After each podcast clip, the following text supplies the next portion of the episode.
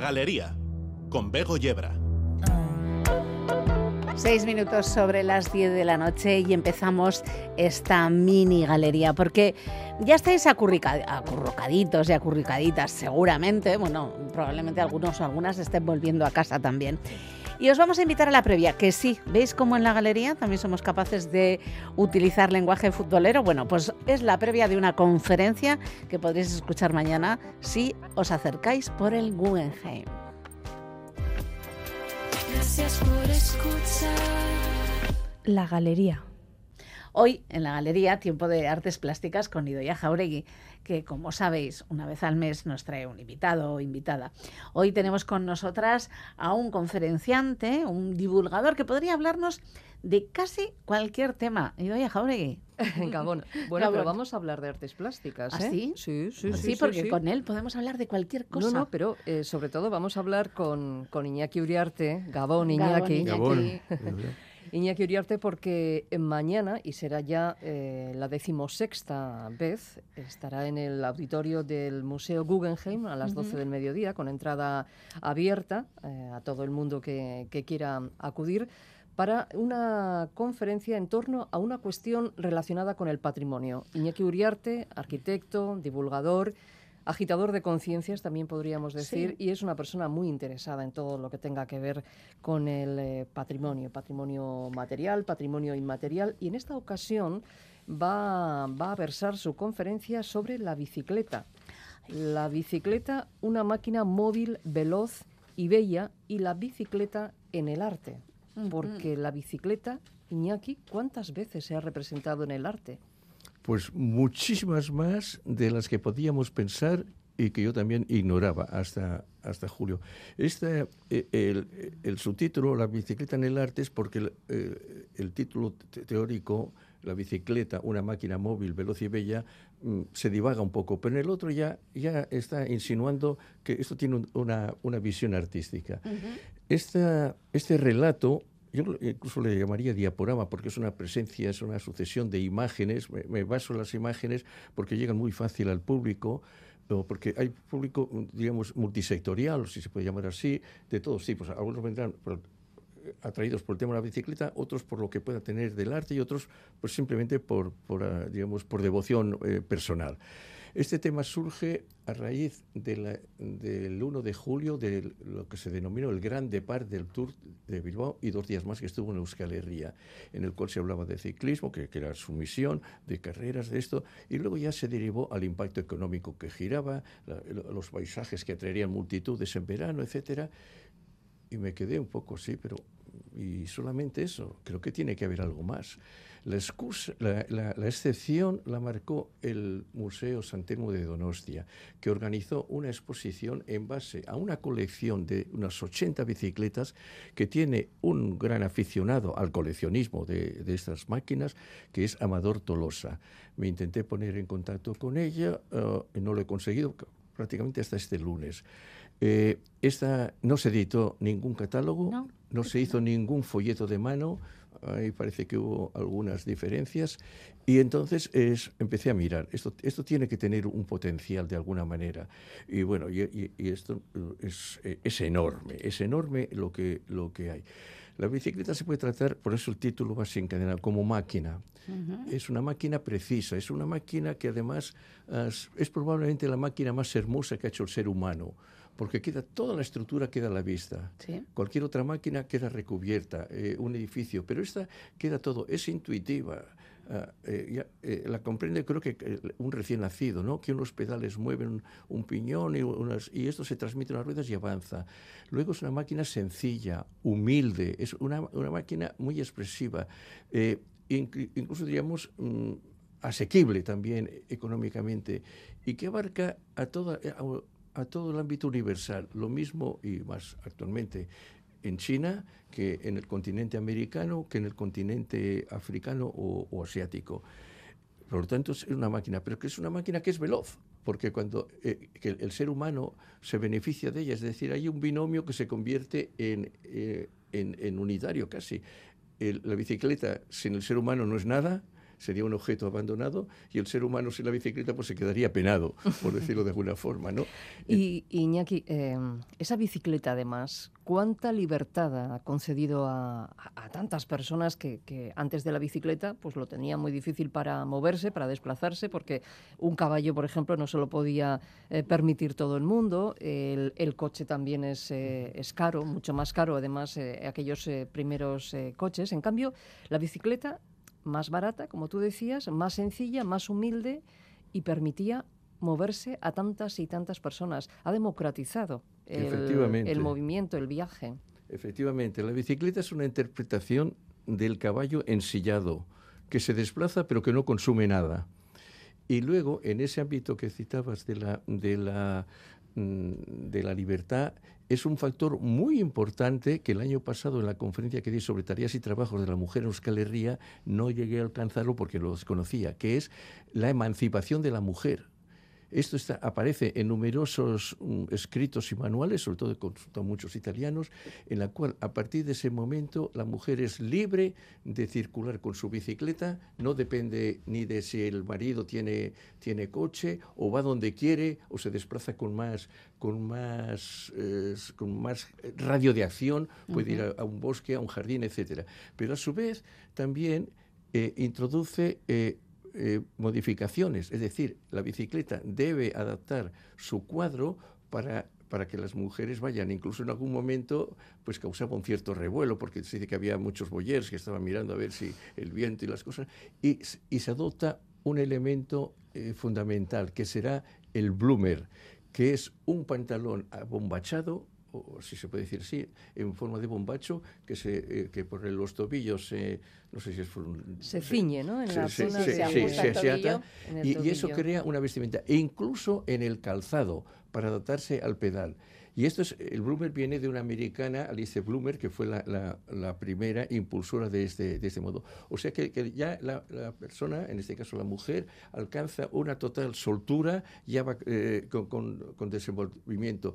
Y, y- y- y esa realidad ha llegado a nuestros días. Así que tenemos esa parte sociológica, de moda incluso, tenemos la parte de, de movilidad, la democratización de- de- del desplazamiento, podríamos decir, pero vamos a entrar en el mundo del arte, Iñaki. Sí, y, además ágil, porque de, aquella, de aquella máquina que inventó en 1817, que iba a unos 12 kilómetros por hora, se ha llegado ya a- a- Bueno. exagerando, a, etapas de ese- el, el- el- el récord de la hora que nos anda por los 54 kilómetros. Pero en el mundo del arte, evidentemente, no podía estar ajeno a todo, a todo este fenómeno, a esta, esta implantación social, que tiene su gran, su gran difusión en la Exposición Internacional de París del año 1867, cuando eh, que, eh, aparecen muchas eh, novedades y, y los artistas se fijan. Pero, pero aquí hay dos, tres fases, en- si se puede llamar así, en el mundo artístico. Uno es que se van creando fábricas eh, de bicicletas, hay una enorme competencia y se recurre al cartelismo del ciclismo, donde muchísimas marcas utilizan a dibujantes famosos, sobre todo ilustradores y dibujantes, con unos carteles preciosos que, eh, lástima no poder proyectar todos, eh, ha- habrá unas 30 marcas diferentes, en ese momento principalmente francesas, que es donde eh, coge el auge, también algunas italianas, luego algunas británicas, y donde aparece siempre la figura femenina. Y es curioso porque resulta que es una máquina, eh, podríamos decir, pensada para el hombre, pero que la, mu- la- la figura femenina es la que la ilustra. Y eso contrasta con aquel cuadro de Arrue que forma la portada de- del cartel de la conferencia, que todos son hombres. Sí. Eso es otra, otra contradicción. Y bueno, y de ese mundo de, la ilu- de- de los ilustradores de carteles, pues evidentemente el siguiente paso es esa presencia importantísima de la bicicleta en los ámbitos urbanos, los ámbitos eh, ajardinados, eh, en los paseos, en los paseos de, de- ribera, playas, que es recogida por los pintores. Y a partir de ahí aparece de Henry Toulouse-Lautrec, que hace uno en 1892, una, una pieza, debo dar, decir eh, el agradecimiento a los museos internacionales que facilitan imágenes con buena resolución y color, porque por ahí hay imágenes muy distorsionadas, y aparecen ya los pintores. Y hay otro momento espléndido, quizá eh, conocido mm, más divulgado, que es en el modernismo catalán cuando aparece Ramón Casas con, con aquellos, con aquellos cuadros de, de, la bicicleta descansando en los parques. Entonces, en ese repertorio artístico hay una infinidad de, de interpretaciones y de pintores por lo menos para mí, desconocidos eh, daneses, porque en, Dina, Mm. eh, en Dinamarca claro, tenía, tendría mucha, mucha, y- mucha importancia, ¿no? Con escenas de, de- de todo tipo, de, de, eh, sobre todo el, encuentro entre mujeres, escenas románticas, escenas eh, eh, muy hermosas, de, de- un colorido y, que forman parte de ese repertorio que daría para, para un, libro, un, libro exclusivamente, ¿no? Es un tema todavía que propicia eh, eh, aventurarse más. Y luego la siguiente etapa, esa que podríamos cifrar entre 1880 hasta 1900 quizá 10, o sea, me parece que por el 12 y por ahí es cuando eh, este, eh, Arrue eh, dibuja. Luego aparece un movimiento, principalmente en Italia, que es el futurismo. El futurismo es un movimiento de vanguardia que se, que se da a conocer a través del il manifesto futurismo del poeta Filippo Tommaso Marinetti y que en sus principios contundentes dice, queremos cantar el amor al peligro, a la fuerza y a la temeridad. Declaramos que el esplendor del mundo se ha enriquecido de una belleza nueva, la belleza de la velocidad. No hay belleza más que en la lucha. Y a partir de ahí se crean una serie, un movimiento básicamente italiano de, de, eh, de- de- cuadros en los cuales eh, aparece la imagen multiplicada, eh, como si fuera eh, co- copia a sí Copias, misma aparece también eh, colores intensos, ese, ese, ese canto, ese canto a la, a, la, a la velocidad. Y llega a decir, los objetos en movimiento se multiplican y se distorsionan como vibraciones a través del espacio. Y suelen ser, algunos incluso casi son indescifrables. Hay que buscar la, la bicicleta entre tanta mancha de color. Mm, Estoy casi convencido que esto va a sorprender a mucho público porque de futurismo he visto- hemos visto poco aquí en, en- en los museos y en exposiciones. ¿no? Y ese es, ese es el atractivo que tiene. Y luego ya la época posterior ya vienen a creaciones de artistas, de artistas como Rausenberg, que hace aquella sobre un taburete por una rueda de bicicleta, que es un arte dinámico, que si sopla se mueve. Luego está eh, Picasso, que hace eh, con, una, con un sillín y un manillar, hace una cabeza de toro. Sí. Estas ya son más conocidas y aparecen ya muchas, muchas interpretaciones es, eh, en base al diseño de la bicicleta. Y luego ya, ya viene eh, pues casi la, la- la apoteosis. Hay que decir también que, de la, que la bicicleta inspira al mobiliario al mobiliario de los años 30, aquellas sillas de Mies van der Rohe, aquellas sillas eh, curvadas, se coge, coge ¿Sí? un poco la curvatura. Es, es una pieza en sí mismo eh, bella, muy sencilla y también la- las formas, es un elogio de, de la, de la curvatura y de ahí se va, se va ya a, a situaciones extremas como algún artista que ahora no me viene el nombre que ha hecho lo de siempre, comprimir restos de bicicletas, aprisionarlas y crear ahí un, un, un paquete, ¿no? Pero bueno, Una masa de, de- de ¿no? Sí. Y, y- y luego también ese diseño ha llegado alguno a hacer una bicicleta a un alto precio que es con madera eh, eh, como las sillas Tonet, con unas curvaturas. Y también hay un holandés que ha hecho una bicicleta para criaturas tomando el modelo de, de la Draisina, de la primera, para criaturas para que empiecen a, A caminar con ellas. a sí. caminar con, con los Y a pies. trabajar el equilibrio. Hay- Claro. hay equilibrio, que es evidente que la bicicleta solo puede avanzar gracias a- a- al impulso. O sea, la bicicleta quieta ya sabemos que no, que no, que no avanza, ¿no? Ese es uno de los elementos.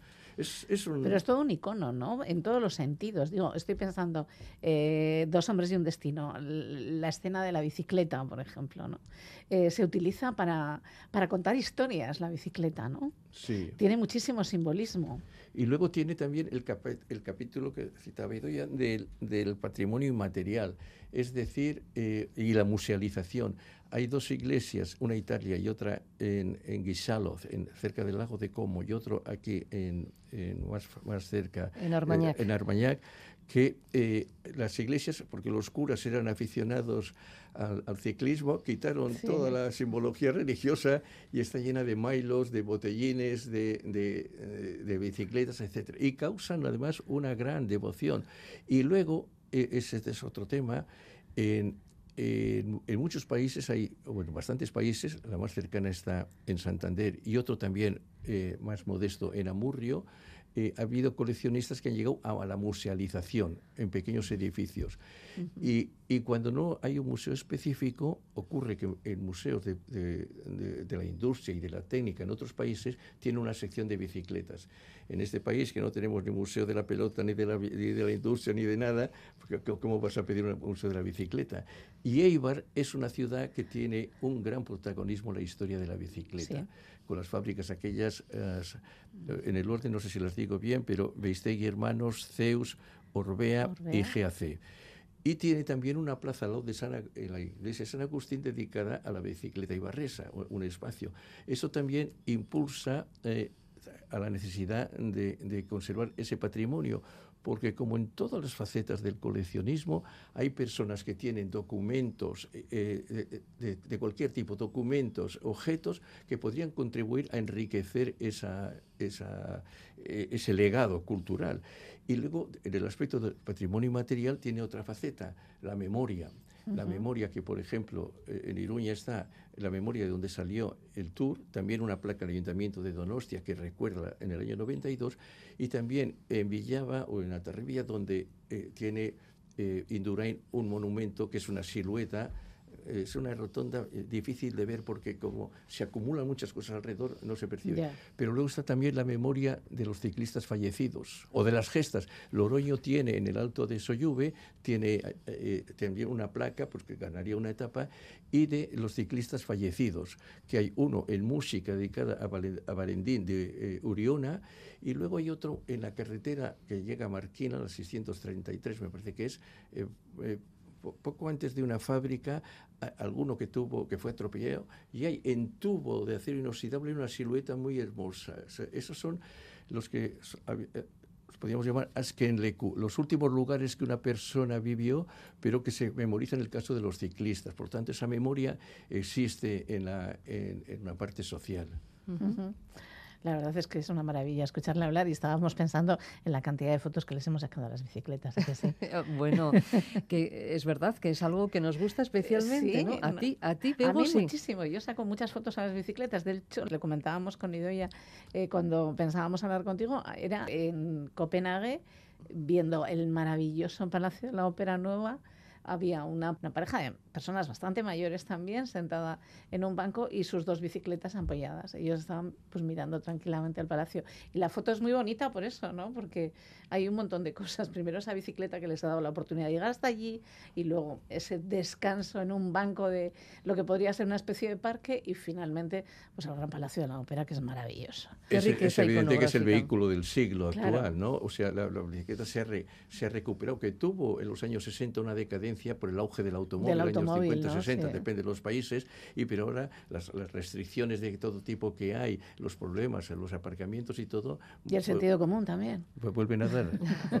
el sentido común de, de bajarnos un poquito del coche, ¿no? Y, Sí. y ser, mirar, ¿no? Porque la mirada Sí. es completamente diferente. Eh, yo recuerdo cuando hacíamos entrevistas de viajes a todos estos viajeros que se han hecho 10.000 kilómetros en bicicleta. Bueno, pues eh, la mirada que tiene el ciclista es distinta, ¿no? Y el otro día me llegó, porque la- las personas se van enterando de, que, de eh, qué tema está revolviendo, y me llegó una frase muy bonita, dice, casi literalmente, dice, algo falla en el mundo cuando para, eh, cuando para ir a un gimnasio a hacer la bicicleta se va en automóvil. Eso es. Más o menos es eso. La cita es mañana.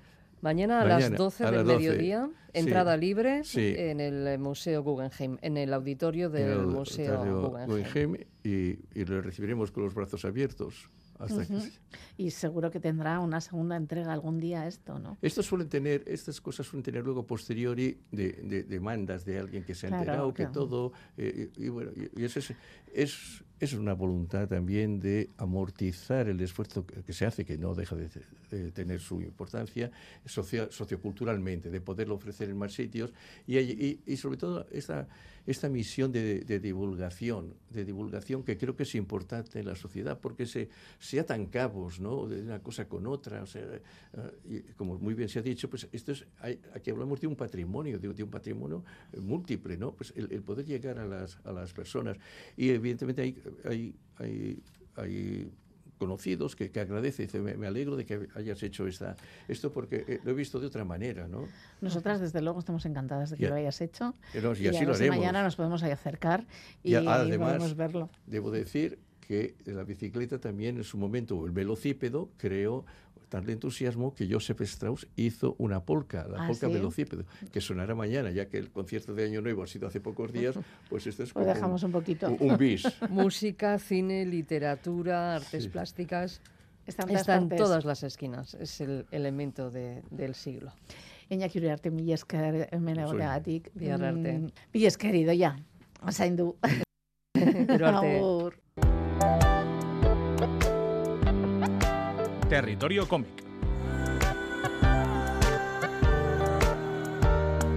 Pues sí, ya estamos casi casi en la normalidad. Ya no se dice feliz año nuevo y tenemos un poquito de programa. Y ese poquito de programa siempre tiene al capitán Viñetas sobrevolando para traernos literatura en versión cómic y menuda literatura, menudos dos tomazos que tengo encima de la mesa. Iñaki Calvo Gabón. Gabón, Bego. eh, sí, sí, la verdad es que en este caso la cultura sí ocupa lugar. Sí, sí, vaya, El ocupa saber, lugar. el saber Y- ocupa Y lugar. peso, y mucho peso. Pues sí, son eh, dos, eh, dos volúmenes encuadernados en tapadura, con buen papel, muy bien editados por la editorial Cartem, que además de este tipo de libros eh, publica libros de bibliófilo. Pues Ujú. los Luego, entonces, Sí, sí. eh, desde hace unos años publican cómic y entre ellos uno de los que más me ha llamado la atención de los últimos ha sido este, eh, este- esta doble entrega de un cómic que se titula Frente al muro.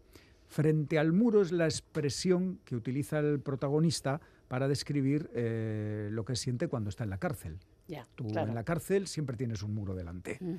Entonces, eh, la historia mm, la cuenta eh, Jean-Claude Potot, eh, él en su momento enemigo público número uno de Francia, conocido como Pepe, Sí. eh, y eh, está convertido en viñetas su biografía por el autor francés Logan Astier, que le conoció cuando fue a dar un taller de cómic a una de las cárceles de máxima seguridad de Francia.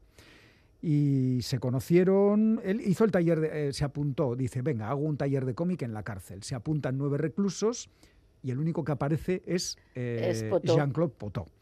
¿Qué hacen en ese rato que están? Pues hablar y hablar y hablar durante cuatro horas, hablan, hablan, hablan y eh, Astier, Logan Astier dice, "Uh, aquí hay una historia, aquí hay Bueno, una aquí hay historia. dos tomos, de hecho. Exactamente. Y eh, entre los dos em, sacan este pedazo de cómic, que es un, un cómic basado, nunca mejor dicho, en hechos reales. ¿eh? En la vida de este Jean-Claude Potot, durante mucho tiempo el enemigo público número uno de Francia. Eh, es una historia apasionante que recorre la vida convulsa de este hombre, de Pepe, conocido así por la policía francesa, desde 1968, cuando solo tenía 10 años, ahí empezó ya con algún problemilla, hasta junio de 2015, con ya 57 años, que sale por última vez de la cárcel para reinsertarse de forma definitiva. Toda esa vida, todos esos años llenos de eh, atracos, detenciones, encarcelamientos, fugas muy mediáticas.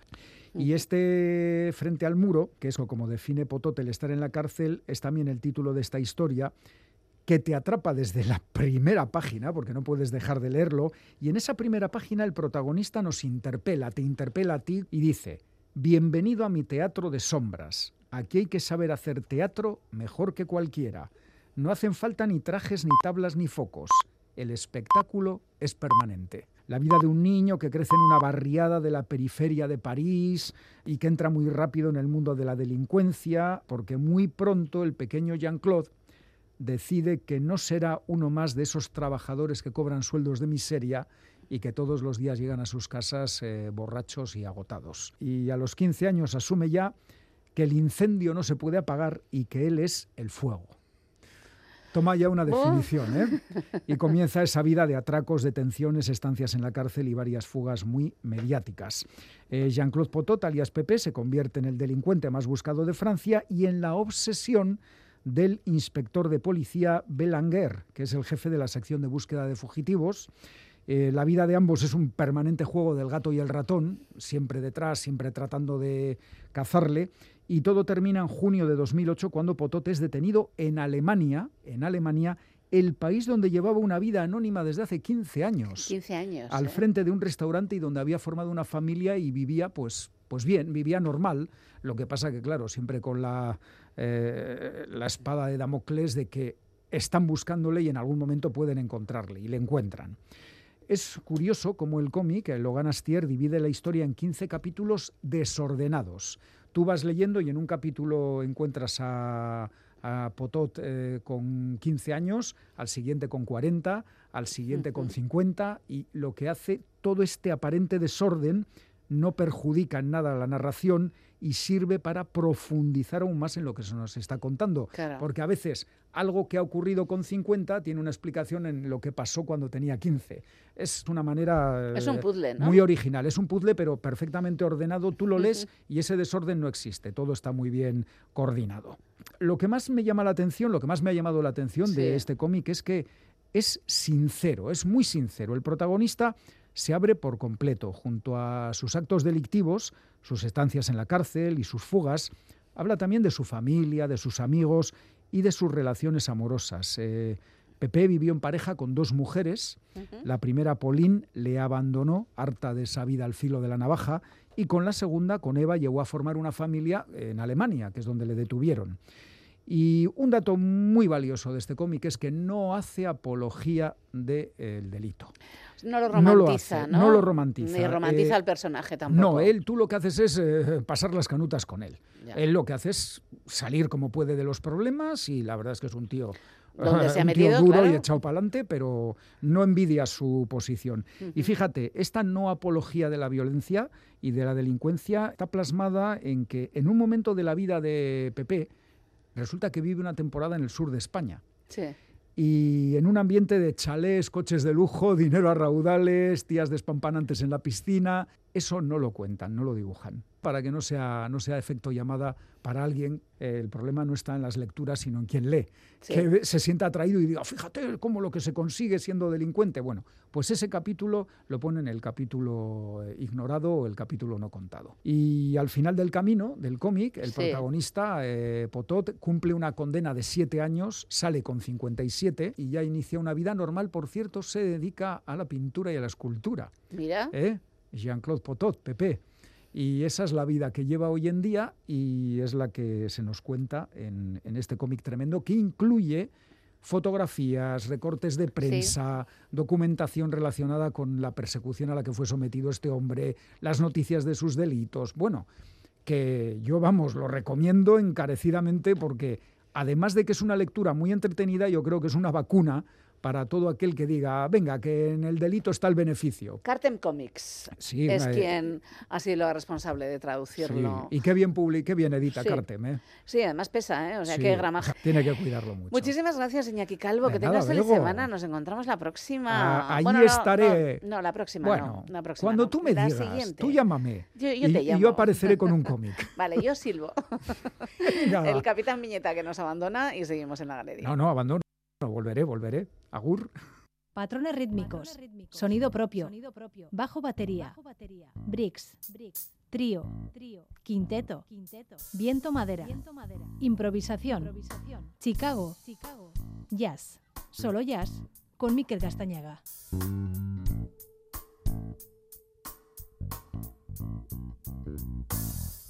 Pues sí, con Miquel Gastañaga y además es ese momento en el que, bueno, nos dejamos llevar por esa música más libre y nos vamos a, nos va acompañando ya para despedir el programa. Miquel Gastañaga, Gabón. Gabón, ¿qué tal estamos? Pues fenomenal. Ya a estas horas estamos fenomenal, como con ganas de escucharte, escuchar las canciones que nos traes, las piezas que nos traes y ya pues despedirnos hasta el día siguiente. Claro que sí. Pues mira, hoy traemos música dedicada a nuestros amigos y amigas de la galería que nos escuchan desde el coche. Ah, muy bien. Que seguro que son muchos porque Sí. la radio, eh, un sitio muy adecuado para escuchar la radio es el coche, ¿verdad? Siempre nos acompaña en los viajes. Sí, es verdad. Y, y bueno, pues pensé, vamos, vamos a, a conectar con toda esta gente que nos escucha desde el coche. A ver. Y hemos elegido cinco canciones que mencionan el coche desde algún punto de vista diferente en cada una, aunque no en el título, ¿vale? Bien. Sino que hay que rebuscar un poco por la letra a ver en qué momento habla del coche. Y es muy interesante porque cada uno lo hace de una forma especial. Distinta. Ah, vale, Sí. bien. ¿Y cómo empezamos? Todas ellas van a ser, por supuesto, cantadas, van a Claro. ser con, con algún vocalista, porque necesitamos que diga la palabra coche en, en algún, algún momento. momento Car se tiene que escuchar. Se tiene que escuchar, eso es. O Voiture, depende. Y pues mira, la primera es Back in Town. Nos, Bueno. la, nos la va a cantar Matt Dusk eh, en su cuarto disco, de, el que fue el cuarto de su carrera, de ocho que tiene publicados. Sí. Eh, bueno, Matt Dusk es un, es un canadiense de 45 años.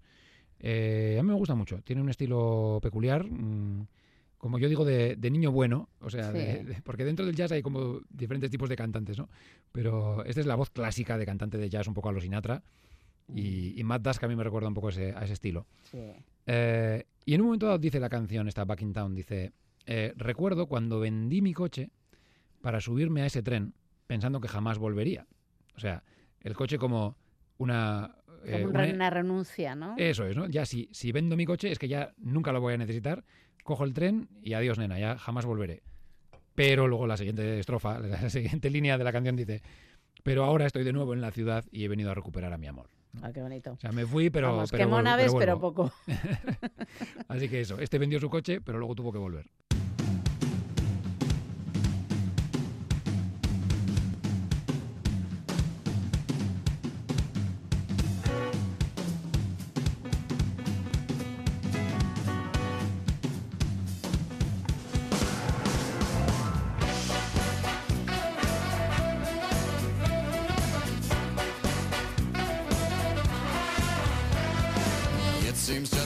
Yesterday when we were standing here. Yankees hat upon my head and your voice in my ear.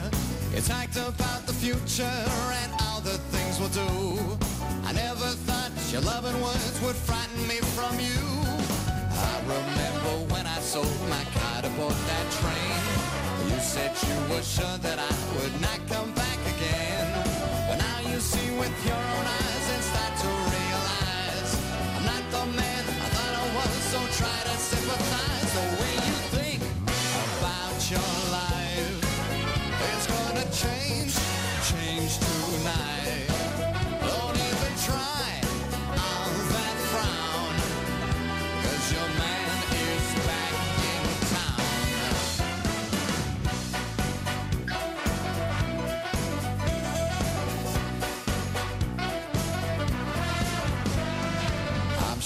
been thinking about just where the hell I've been.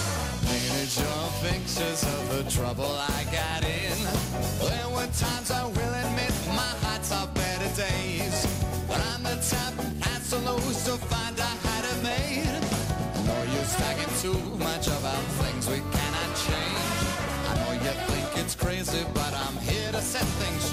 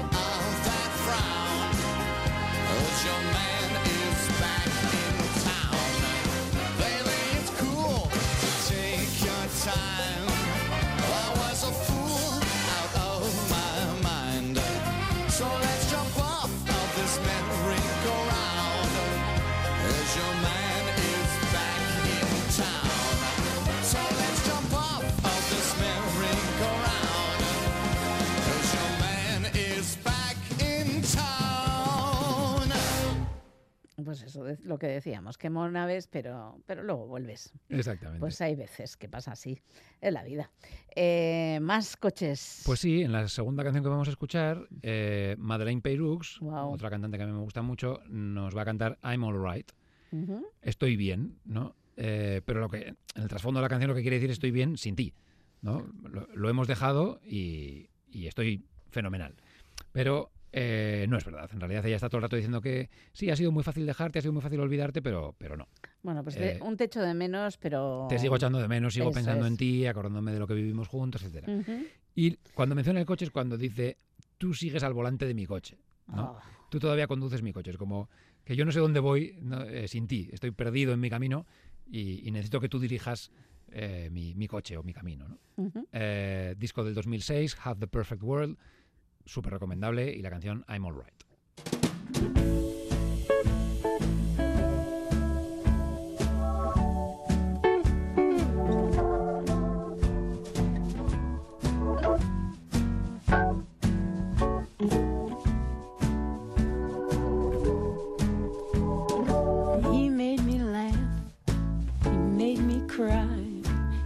Smoked his stogies in bed. I'm alright. I'm alright. I've been lonely before. I asked the boy for a few kind words. He gave me a novel instead. But I'm alright. I'm alright. I've been lonely before. It's fine. It's okay. It was wrong either way. I just wanted to say it isn't much fun when you're drinking for one. He got drunk. He fell down. He threw a few of my things around, but I'm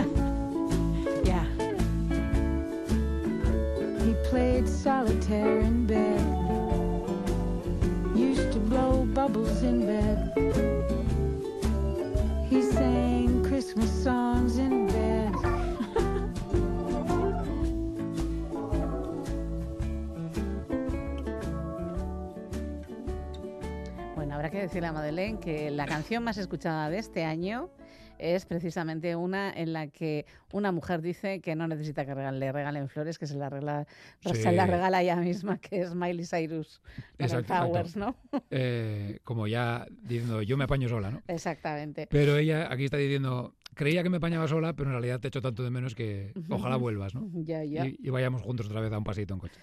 Bueno, seguimos. de- Dejamos a Madeleine y, y su necesidad de sacarse el carnet de conducir. Eso es. Y ahora nos vamos con un dúo de conductores. ¿Te acuerdas el Ah. coche de la autoescuela que tenía, no, Sí. no dos volantes, pero bueno, dos, mm, dos parejas de peda- dos mm, Sí, tríos sí. de pedales y espejos duplicados y todo duplicado? Bueno, pues, pues este es el dúo de conductores que nos, nos viene mm, ofrecido por Dean Martin y Nat King Cole. Bueno, Estos dos cantaron juntos la canción Long, Long Ago. sí. Y en realidad eh, lo que hacen es burlarse de los viejos tiempos. ¿No? Eh, decir, bueno, es que la gente de antes ¿no? Dicen que siempre los tiempos pasados fueron mejores y tal, pero no. ¿no? Eh, ellos dicen, no, eh, a día de hoy la- el mejor mundo posible es el de hoy. Exactamente. Cualquier tiempo pasado fue peor. Exacto, o ¿no? como diría alguna historiadora, eh, fue pasado. Exacto. Cualquier tiempo pasado fue pasado. Y ya hay que olvidarlo porque estamos en el, en el presente, ¿no? Entonces, ellos, como, como novedades del presente, eh, reivindican que hoy en día se puede ir en bikini a la playa, eso ya es, es un punto a favor del presente.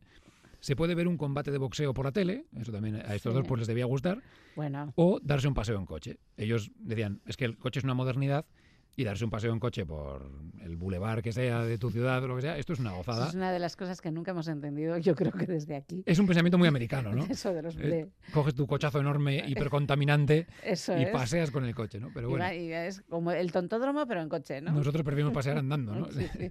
Pero bueno, esto es lo que ellos decían en la canción y burlándose un poco de los viejos tiempos. Hay que decir que la canción eh, Sí. era 100 años más antigua de cuando ellos la grabaron. Ah, Eh, era antiquísima, era una canción de- del siglo XIX en realidad, de un compositor británico que luego se fue adaptando la letra con los años y en los años 30 y 40 ya hubo la letra esta actualizada con lo del coche y demás. Pero vamos, que es una canción que viene de muy, muy atrás.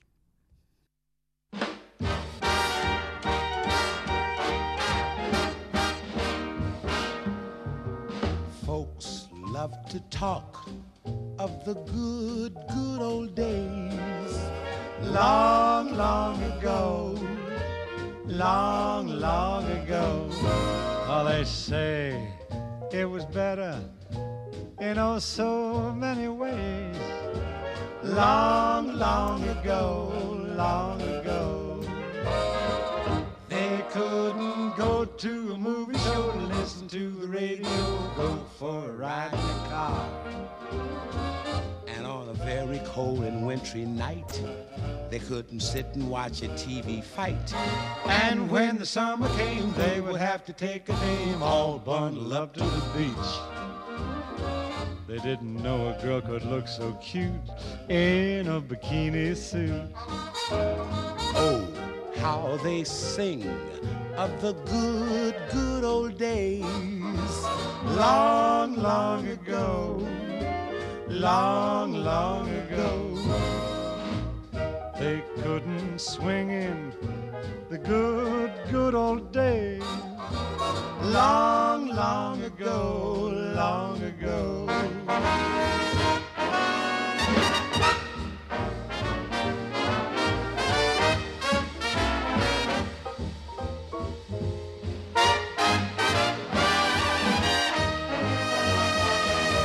They couldn't go But to a movie show, listen to the radio, the go for a good ride in old days. Long, And on a very cold and wintry night, Long, they couldn't sit and watch a. TV fight. So when people say to me nothing's like it used to be, so I don't believe that it's so. Long, They didn't have so much to ago, brag about. Long, long ago, long, long ago, long, long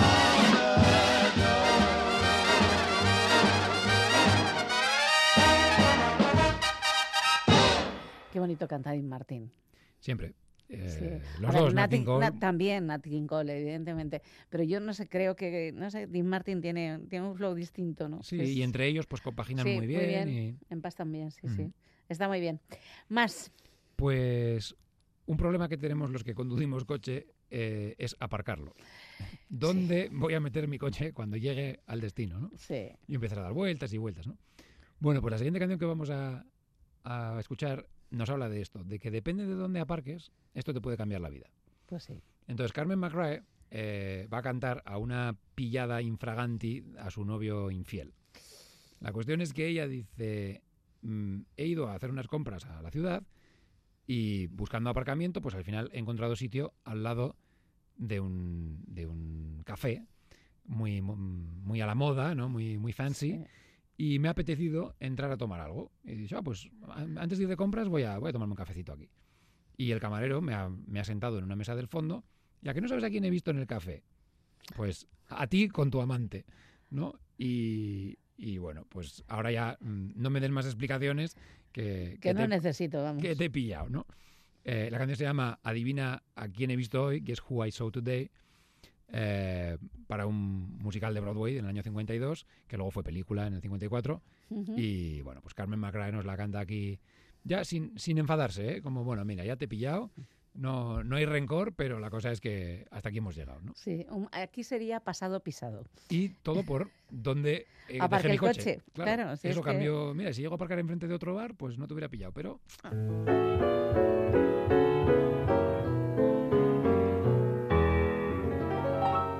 You're so late getting home from the office. Did you miss your train? Were you caught in the rain? No, don't bother to explain. Can I fix you a quick martini? As a matter of fact, I'll have one with you. For to tell you the truth, I've had quite a day too.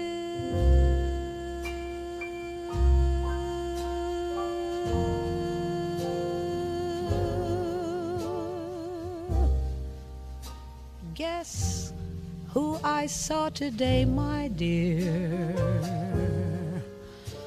I went in town to shop around for something new and thought I'd stop and have a bite when I was through. I looked around for some place near,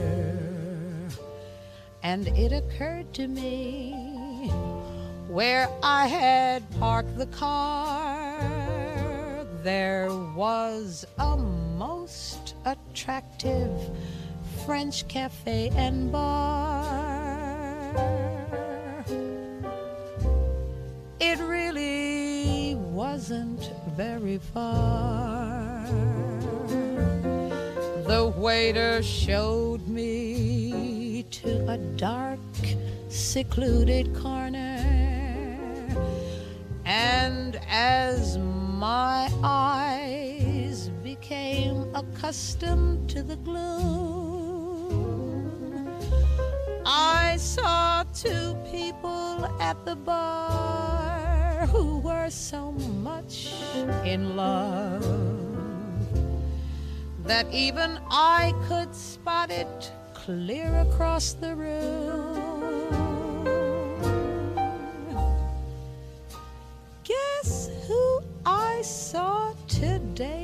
Dear? I've never been so shocked before. I headed blindly through the door. They didn't see me passing through. Guess who I saw today? Guess who I saw today?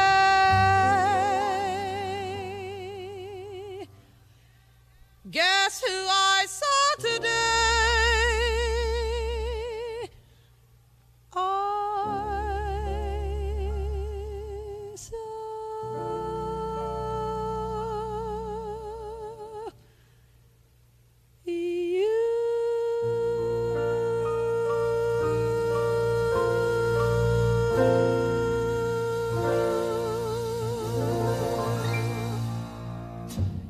Qué innecesario hubiera dicho él. En fin, eh, ¿nos vamos? ¿Se acaba el programa? ¿Con quién? Pues sí, mira, la última canción nos la va a cantar Diana Kroll en un disco que ya es antiguo para ella, es del año 96, fue su tercer disco, Sí. All For You, que fue precisamente un tributo a Nat King Cole, al trío eh, que tenía Nat King Cole de piano, bajo y guitarra, sin batería. Sí. Ella decidió grabar con esta misma, con esta misma formación. Y la canción se llama G-Baby. Y bueno, es una canción también de hace, de hace un siglo, del año 29. Muchísimas versiones, por supuesto Nat King Cole la, la tocó y la grabó. Ella Fitzgerald, Count Basie, Billie Holiday, quien quieras, ¿no? Hay muchísimas versiones. Eh, la versión cinematográfica quizás más conocida es la de La Máscara, donde Ah. Cameron Díaz cantaba esta canción. ¿Te acuerdas de la película Sí. con Jim Carrey y demás? Sí, sí. Pues Cameron Díaz, bueno, a ver, Cameron Díaz movía los labios. Eso es, porque no, cantaba no ella. cantaba ella, no cantaba ella. Cantaba Susan Boyd, otra, Sí. otra que le doblaba para, para esa escena. Eh, bueno, y el coche viene mencionado aquí en la canción esta como un elemento de lujo, ¿no? Como el mejor regalo que te pueden hacer para alguien para declararte su amor ¿Es un coche? es regalarte un Cadillac, ¿no? Un, un Ah. coche de lujo. Eh, entonces dice la canción, oye, te he regalado un abrigo de piel, un anillo de diamantes, un Cadillac enorme, y aún no me haces ni caso, entonces, ¿qué más tengo que hacer? ¿no? Y con pues eso nos vamos, con Diana Kroll. Diana Kroll. Y nos encontramos la próxima semana. Que tengas feliz semana. Feliz semana. Agur. Y a todos y a todas será hasta mañana que volvemos en la Galería de Radio Euskadi. Agur amigos y amigas.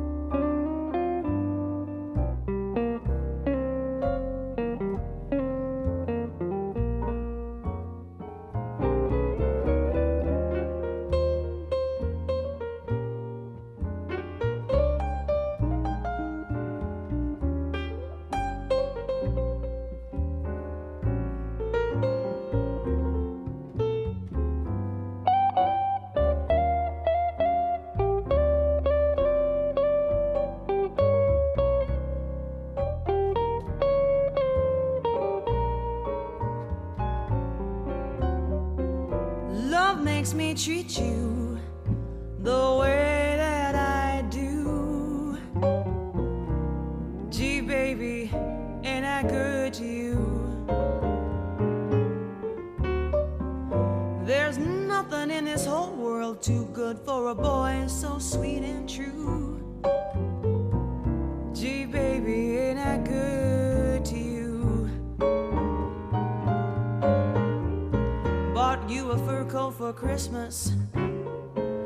diamond ring, big Cadillac car, and everything.